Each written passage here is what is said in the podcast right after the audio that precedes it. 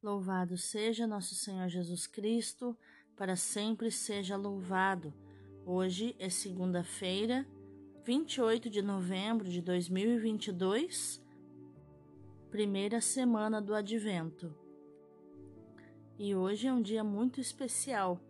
Ontem foi dia de Nossa Senhora das Graças e hoje é dia de Santa Catarina de Labouré, aquela que teve a visão de Nossa Senhora das Graças e que mandou cunhar numa medalha essa imagem que conhecemos como Nossa Senhora da Medalha Milagrosa ou Medalha Milagrosa.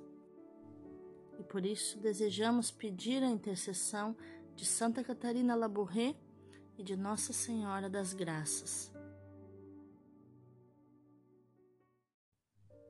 Iluminai, Senhor, as nossas ações, para que em vós comece e em vós termine tudo aquilo que fizermos no dia de hoje. Em nome do Pai, do Filho e do Espírito Santo. Amém. Rogai por nós, ó Santa Mãe de Deus, para que sejamos dignos das promessas de Cristo. Amém. Espírito Santo, consumi em mim tudo aquilo que me impede que eu me consuma em vós tudo aquilo que impede de desejar tua palavra, de desejar viver a palavra de Jesus, de ouvir atentamente a palavra. Espírito Santo, envia anjos ministradores neste momento aqui para minha presença, que eu possa estar na presença dos anjos nesta manhã para compreender tudo aquilo que a palavra do Senhor deseja me ensinar e que eu possa viver essa palavra, colocá-la em prática na minha vida. Amém. Senhor Jesus Cristo, que glorificaste tua mãe, a Santa Virgem Maria, imaculada desde o primeiro momento de sua concepção, concede a todos que devotamente implorarem tua proteção na terra poderem eternamente gozar tua presença no céu. Senhor Jesus Cristo, que para a realização de tuas maiores obras escolheste as pequenas coisas deste mundo, que não foste glorificado pela carne e que, para difundirem a confiança na Imaculada Conceição de tua mãe, permitiste que a medalha milagrosa fosse manifesta através de Santa Catarina Labouré Concede-nos semelhante humildade para que possamos glorificar esse mistério por meio de palavras e obras. Amém. Santa Catarina Labouré, rogai por nós. A primeira leitura de hoje é Isaías 2, do 1 ao 5. Visão profética de Isaías, filho de Amós sobre Judá e Jerusalém. No fim dos tempos, o monte do templo do Senhor estará firme, será o mais alto de todos e dominará sobre as colinas. Acorrerão a ele todas as gentes, virão muitos povos e dirão: Vinde, subamos à montanha do Senhor, à casa do Deus de Jacó. Ele nos ensinará os seus caminhos e nós andaremos pelas suas veredas, porque de Sião sairá a lei e de Jerusalém a palavra do Senhor.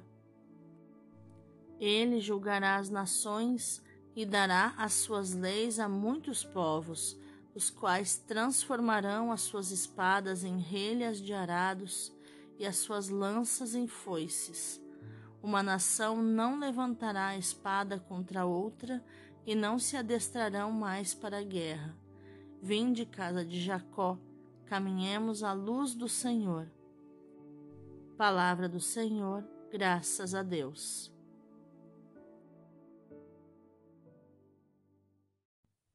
O responsório de hoje é o Salmo 121 ou 122, versículos do 1 ao 9. Que alegria quando me disseram: Vamos à casa do Senhor. Que alegria quando ouvi que me disseram: Vamos à casa do Senhor. E agora nossos pés já se detêm Jerusalém, em tuas portas.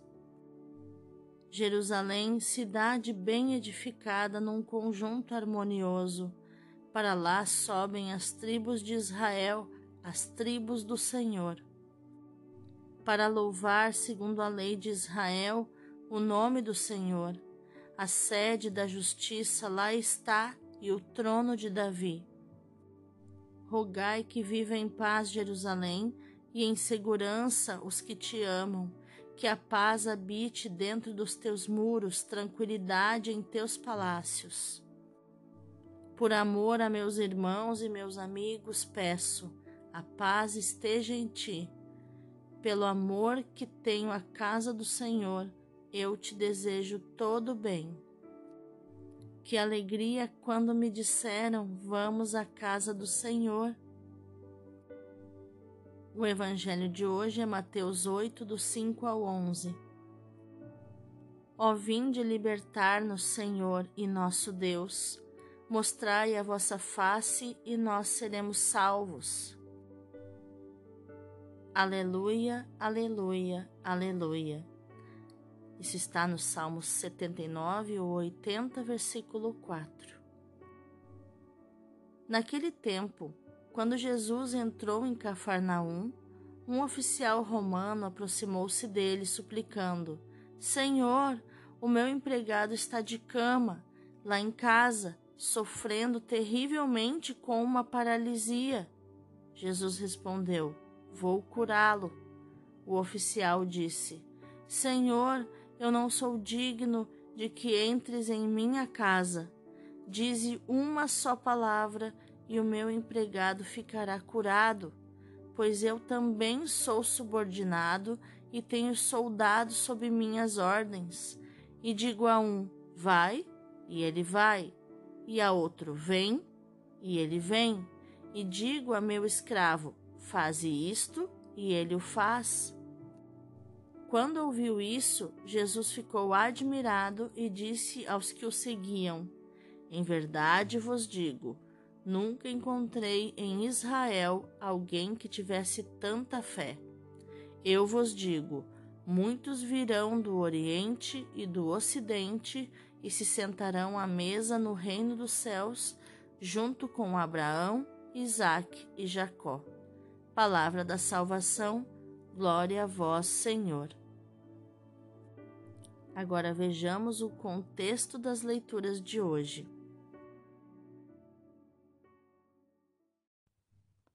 A primeira leitura nos mostra Isaías com seu olhar de fé que descortina na história um duplo movimento: um movimento ascendente da parte do homem, que progride, que procura a Deus e um movimento descendente da parte de Deus, que vem ao encontro do homem por meio da sua palavra para o atrair para si. O futuro da humanidade não será a catástrofe, mas a unidade, a paz universal. A vinda do Messias provocará entre os povos um movimento inverso ao que aconteceu em Babel. A confusão e a dispersão sucederá à união entre os homens e sua proximidade com Deus. Jerusalém será a cidade de Deus para sempre. A palavra do Senhor, dirigida aos homens, lhes ensinará a concórdia e o caminho da paz, orientando nessa direção as suas energias positivas. Assim, os instrumentos de guerra serão transformados em instrumentos de paz, transformarão as suas espadas em relhas de arados e as suas lanças em foices. As realizações humanas serão sempre frágeis, mas ajudarão a compreender que a vida, que muitas vezes avança no meio do sofrimento, é uma santa peregrinação iluminada pela luz que emana do monte do templo do Senhor. Essa luz, que será plena no fim dos tempos, brilha desde já, iluminando o caminho do povo de Israel. Vinde casa de Jacó, caminhemos à luz do Senhor. a história avança muitas vezes no meio de grande turbulência e com muitas oscilações, mas Isaías nos convida ao otimismo. Já o evangelho de hoje nos mostra a fé do centurião que causa espanto a Jesus. Trata-se de um pagão, uma pessoa considerada impura pelos judeus, de um soldado das forças estrangeiras de ocupação da terra de Israel. E todavia manifesta uma fé muito grande, uma fé convicta, determinada, acompanhada por um forte sentimento de indignidade que não lhe permite ter pretensões. Reconhece que o povo eleito é Israel, mas também sabe que o poder de Deus manifestado em Jesus não tem quaisquer limites. E, tal como a sua palavra de comandante é eficaz, está certo de que, com maior razão, também a palavra de Jesus será eficaz contra a doença do seu servo. Jesus exalta a fé desse pagão como verdadeira fé salvífica. Com este relato, Mateus propõe um caminho de fé que vai da confiança em Jesus, que pode e quer curar, ao acolhimento da sua pessoa como enviado de Deus, a abertura sincera e total que desemboca na fé. Ao terminar o relato, o evangelista acrescenta uma palavra de Jesus que evoca o banquete do fim dos tempos, em que hão de participar também os pagãos. Mateus, que é hebreu, parece querer provocar ciúmes nos seus irmãos hebreus e sacudir a sua excessiva segurança por serem o povo eleito. Mas vamos meditar mais profundamente essa palavra. As leituras de hoje abrem horizontes de esperança para todos os povos. Deus dará as suas leis a muitos povos. Por isso, a nossa oração não pode limitar-se ao nosso horizonte pessoal, mas abrir-se aos desejos e aspirações de todos de todas as pessoas, para que encontrem plena satisfação em Cristo o verdadeiro templo a que acorrerão todas as gentes. O advento não é um tempo fictício. É verdade que Cristo já veio, mas ainda não foi anunciado nem acolhido por todos os homens, por todos os povos que por ele anseiam. Também é certo que aquele que veio há de voltar no fim dos tempos para completar a obra da salvação oferecida a todos os povos. Abramos, portanto, o coração a quantos ainda não conhecem o Senhor ou não o querem conhecer, mas que dele precisam e, no fundo, por ele anseiam. O Evangelho nos diz que em Cristo, que vem ao nosso encontro, podemos descobrir o rosto de Deus que vem visitar a humanidade que o procura ansiosamente, mas também nos diz como se vai ao encontro de Cristo que vem. Em primeiro lugar, havemos de ter consciência daquilo que precisamos. O centurião precisa da intervenção de Cristo em favor do servo que sofre. Também nós havemos de estar conscientes das nossas reais necessidades, das nossas misérias. Em segundo lugar, precisamos de humildade, ou seja, de reconhecermos que não podemos nos salvar só por nós mesmos. Em terceiro lugar, a humildade há de ser acompanhada pela confiança no Senhor, que vem ao nosso encontro para nos conduzir pelos caminhos da vida e da luz. A humildade também leva a reconhecer que, ainda que estejamos em urgente necessidade, não somos dignos e muito menos podemos exigir. Que o Filho de Deus se incomode por causa de nós. Não o merecemos. O que fizer por nós é puro dom da Sua misericórdia. Precisamos também de fé.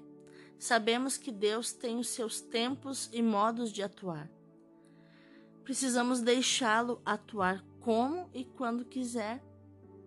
o centurião nada exige e está disponível para aceitar o que o Senhor quiser.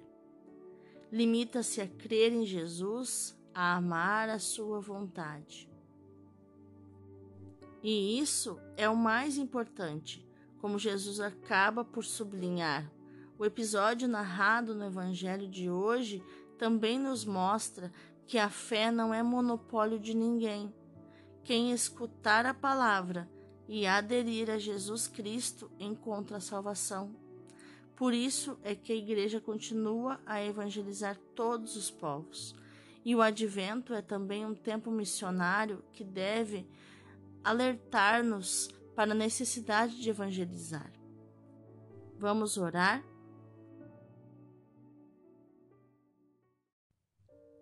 Vem, Senhor Jesus, precisamos de Ti, da realização das Tuas promessas, precisamos da Tua palavra que nos ensine a pôr de lado a prepotência, as incompreensões, as divisões e a violência e a percorrer os caminhos da paz. Vem, Senhor Jesus, ilumina os nossos passos com a luz do Teu rosto e fortalece os nossos corações para que sejamos capazes de transformar as lanças em foices e as espadas em relhas de arado. Vem, Senhor Jesus, vem às nossas vidas para nos iluminar, nos curar, nos dar a paz. Vem, Senhor Jesus, e como centurião, testemunharemos a nossa fé e a nossa confiança em Ti bem como a nossa gratidão por te fazeres nosso companheiro de viagem e nosso hóspede. Senhor, eu não sou digna de que entreis debaixo do meu teto, entreis em minha morada. Mas diz uma só palavra e o meu servo será curado. Vem, Senhor Jesus, vem, Senhor Jesus.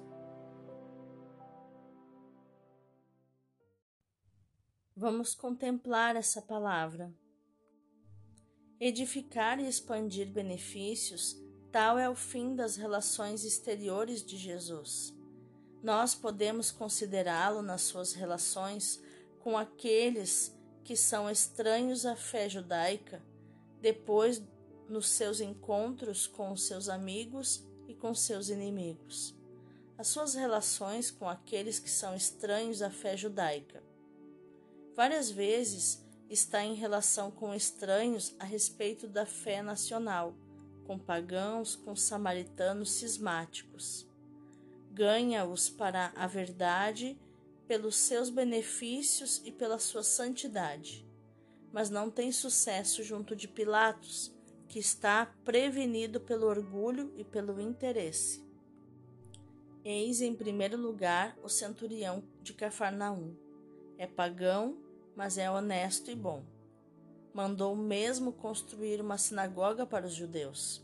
É um homem reto e humilde. Ouviu falar dos milagres de Jesus e manda-lhe pedir a cura do seu servo. Jesus quer ir à sua casa. O centurião pronuncia esta palavra histórica: Não sou digno de que entreis em minha morada, em minha casa. Jesus cura o meu servo sem ir mais longe e exalta a fé deste centurião. Não encontrei uma tão grande fé em Israel. Padre Leão Deon. Que lindo, né? Que a nossa ação no dia de hoje seja meditar, proclamar e viver esta palavra de Mateus 8:8 a maior profissão de fé. Senhor, eu não sou digno que entreis em minha morada, mas dizeis uma só palavra e eu serei salvo. Deus abençoe o teu dia.